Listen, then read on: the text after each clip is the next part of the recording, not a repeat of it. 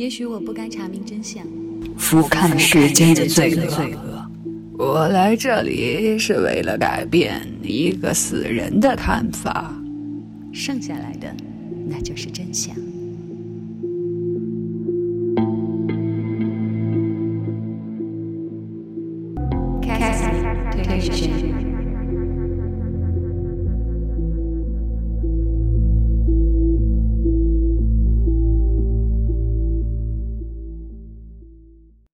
这里悬疑的听众朋友们，大家好，我是 Catherine。相信已经很久没有听到 Catherine 的作品了。那么这段时间，你有没有怀念我的声音呢？我的第一部收费小说作品《八木村》已经在喜马拉雅上更新完毕了。嗯，当然，这其中只包括了前两集的完整版，以及后续很多集的剪切版。如果你对这部作品感兴趣，同样，如果你对 Catherine 的第二部收费作品感兴趣，那你可以加入 QQ 群三七三七一九三七九来咨询我。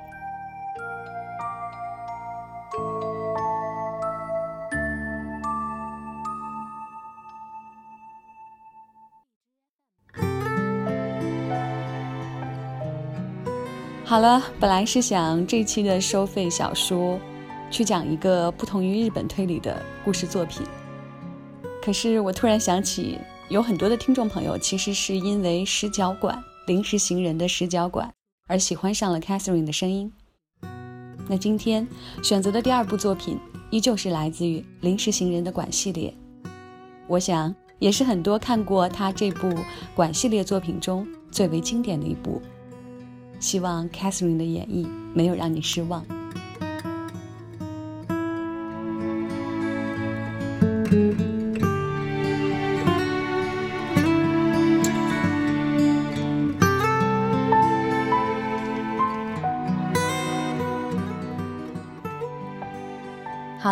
那么今天让我们开始新的这部收费小说《钟表馆事件》。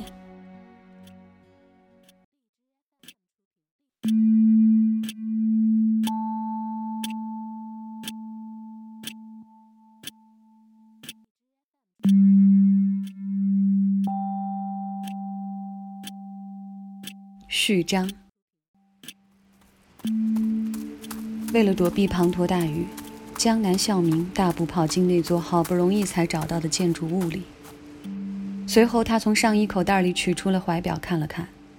这表是两年前去世的祖父留给他的遗物。从那之后，他便一直用着这块表，而不再戴手表了。现在是下午四点半，比约定的时间已经晚了半个多小时。他原本是算好了时间才出的门，但是由于对这个地方还不够熟悉，搞定电车换乘之类的事情耗费了不少时间。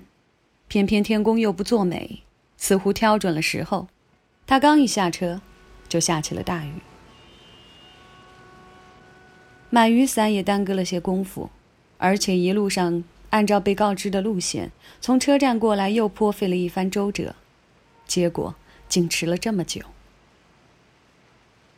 明明是分别许久之后的重逢，自己却迟到，实在是有些难为情。但江南又在心里自我安慰：那个人不是那种斤斤计较的人，不要说迟到半个小时，即便是两个钟头，他也会微笑着原谅我的。他一边用力甩掉折好的雨伞上的雨滴，一边环视着这座昏暗建筑的内部。他如今所在的位置是一座名叫 Green Heights 的公寓的门厅。它建在东京世田谷区上野毛一条幽静的住宅街上。他扫了一眼右手墙壁上并排着的银色信箱，找到了想要拜访的人的名字，并确认了房间号四零九。差不多有三年没见了，他那令人怀念的面容又重新在江南脑海中浮现。清瘦且略黑的面颊，配上尖尖的下巴，还有大号鹰钩鼻子和有些下垂的眼睑下那深陷进眼窝的眼睛。如果他再紧锁双眉，撅起嘴唇，那就绝对会让人感到这是一个阴郁沉闷、不好接近的人。但实际上并非如此。江南认识的他是个十分开朗健谈的人，尤其他那时不时露露出的如少年般的天真笑容，更让江南喜欢。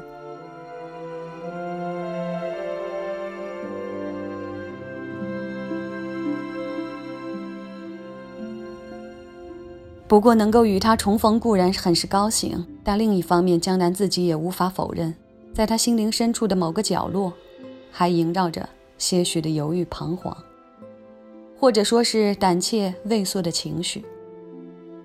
为什么会有所畏惧呢？江南心中非常明白。简言之，不是害怕他这个人，而是怕与他见面这件事儿。江南所惧怕的。是在与他久别的叙谈中，势必会被唤起的对三年前那桩惨案的痛苦回忆。这三年来，江南一直没有积极的找寻机会与他见面，这种恐惧心理，因为原因之一。江南知道不能永远的被不堪回首的过去所牵绊，虽然在三年前发生的那桩惨案中，自己失去了众多好友。也为此遭受了巨大的精神打击，并且在那之后，他生活上的变化也不可小觑。然而，时隔三年，他觉得是时候放下包袱了。他深知已经发生的事儿，纵有天大的本事，也无可挽回。无论怎样祈求，逝者也不能复生。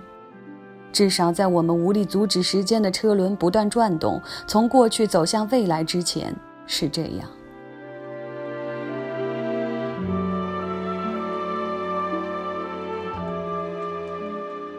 大概是这场可憎的大雨的错吧，仿佛连自己的心也被淹没了。江南觉得自己的情绪突然向着阴暗的斜面滑落，他一边缓缓地摇头，极力控制着这种情绪的蔓延，一边朝着门厅深处的电梯走去。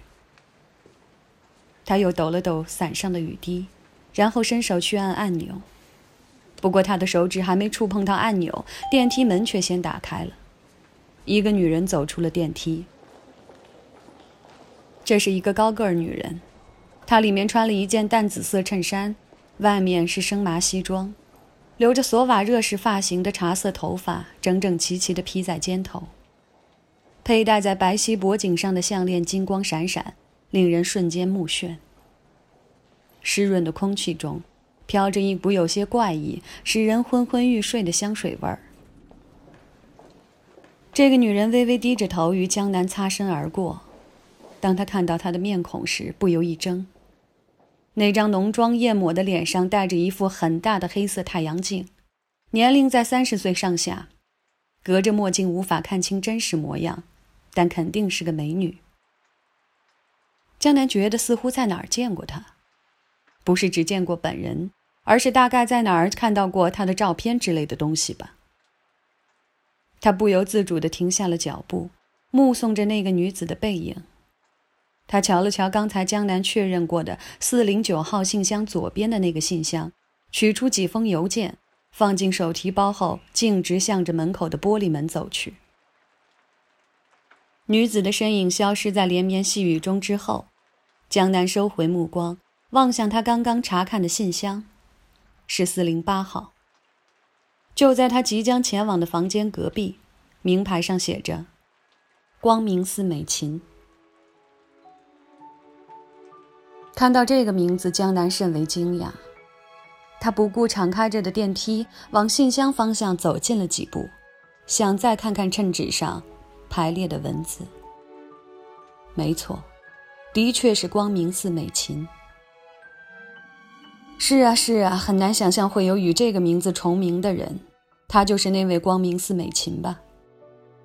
这样一来，会产生刚才那种好像在哪儿见过的感觉，也就不足为奇了。竟然会有这种奇妙的偶遇！还没从惊愕中缓过神来的江南走进了电梯，电梯轿厢中还隐隐残留着香水的味道。江南按响了四楼九号房间的门铃，几乎没有等，门就开了。出现在江南面前的人，下身穿着瘦长的紧身牛仔裤，上身的黑色的 T 恤布满了褶皱，面庞看上去和三年前最后一次见面时不差分毫。嗨，柯南君。同三年前一样，他仍旧把江南的姓读成了 Conan。你可终于来了呀！欢迎。您好，好久不见。江南惴惴不安地鞠了一躬，说：“嗯，很抱歉，我来晚了。”听到这句，他歪着头嗯了一声，问道：“咱们约的不是四点吗？”“是的。”“那你并没有迟到呀？”“啊？”这次轮到江南摸不着头脑了，他从兜里掏出了怀表，说道。可是我的表已经四点半了呀。嗯，这就奇怪了，我的钟还不到四点呢。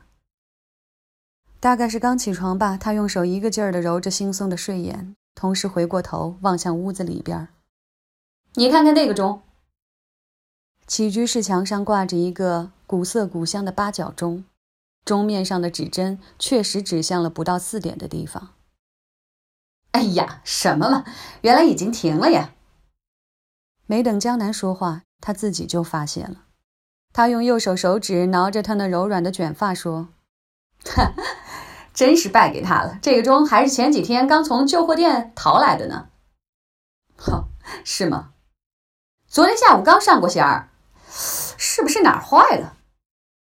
他好像很囧，不住地捏着自己的脖子，这副模样实在是滑稽。江南强忍着不让自己笑出来。这时，他转过身，对着江南说道：“哎，算了，随他去好了。”仿佛心情又转好了。他，本名岛田杰的新锐推理作家陆谷门石的脸上露出了和三年前一模一样的天真笑容。哎呀，你能来真是太好了！哎，嘿，你都已经这么帅了啊！先进来再说吧，江南君。江南孝明和岛田杰初次见面是在一九八六年的春天，江南甚至还记得那一天是三月二十六号。当时他二十一岁，是九州大分县欧式 K 大学工学系的三年级学生。事情源于那天江南收到的一封信，寄信人名叫中村青司。此人在大分县境内一个叫做角岛的小岛上建造了两座奇特的建筑：青木宅和石角馆。过着半隐居的生活，是一位在行内颇有名气的建筑家。不过，当时这个人已于半年前，即1985年9月死于非命。江南为了解开这封死者来信之谜，拜访了青丝的胞弟中村红次郎。在红次郎家里，他邂逅了时常去那儿做客的岛田。岛田是某寺庙和尚家的三儿子，整日无所事事。有着绝不比江南逊色的旺盛的好奇心，他对署名青丝的那封信显示出了浓厚的兴趣。同时，他还是个狂热的推理小说迷。一听说江南曾经参加过大学里一个名为“推理小说研究会”的同好会，就立刻对他好感倍增。之后，江南和岛田用了好几天的时间，共同追踪调查死者来信之谜。以及发生在半年前的青丝死亡之谜，具体过程在这儿暂不赘述。如此探求的结果，是两人意想不到地卷入了一桩血案之中。当时正好前去拜访石角馆的几位江南的好友惨遭杀害，这便是所谓三年前的那桩惨案。